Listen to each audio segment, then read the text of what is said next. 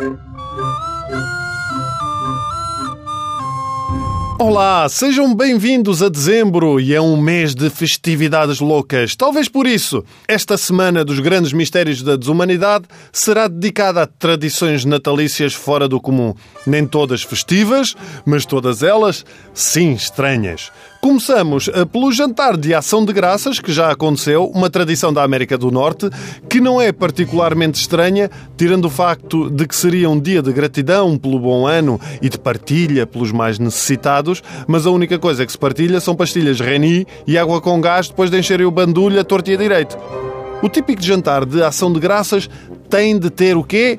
Peru mas nós somos muito terrinhos aqui. Nós somos muito terrinhos com o nosso peru. Nos Estados Unidos, todos os anos, cerca de 44 milhões de perus são massacrados para a ação de graças. 44 milhões. E mais que? Mais 22 milhões de perus no Natal. Isto é uma espécie de genocídio no aviário. Mas atenção que o Presidente dos Estados Unidos tem por tradição salvar a cabeça a um peru não só salva o Peru, como passa a ter uma vida espetacular. Isto é mesmo verdade. Há perus que foram salvos e foram viver para um parque natural, outros, e volto a ressalvar que é verdade, foram viver para onde? Para a Disneyland, o que é ainda mais macabro, porque estão lá os perus assim: ah, isto é tão bonito. Sabem quem é que gostava de estar aqui? Os meus ricos 20 filhos, que já partiram todos honras feitas ao Peru Salvo. Mas como isto está nos Estados Unidos, eu acho que o próprio Peru Salvo está ao pé do Trump e diz: é pá, não, corta à vontade, quero lá saber, eu já não aguento mais isto. Impressionante. Vocês já repararam, esta altura do ano, com milhares de perus a tentarem sair do país e milhares de mexicanos a tentarem entrar.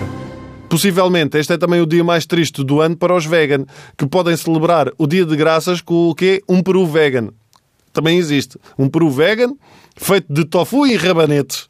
É igual. A cena do peru é de tal forma importante que durante esta época até há uma linha de apoio, uma linha de apoio para quem estiver à rasca para cozinhar o dito peru e que atende uma média de 100 mil chamadas e devem ser quase todas do género. Por favor, preciso de ajuda, eu não consigo rechear o peru. Calma, minha senhora, mas não consegue porquê? Ah, é que ele não para quieto.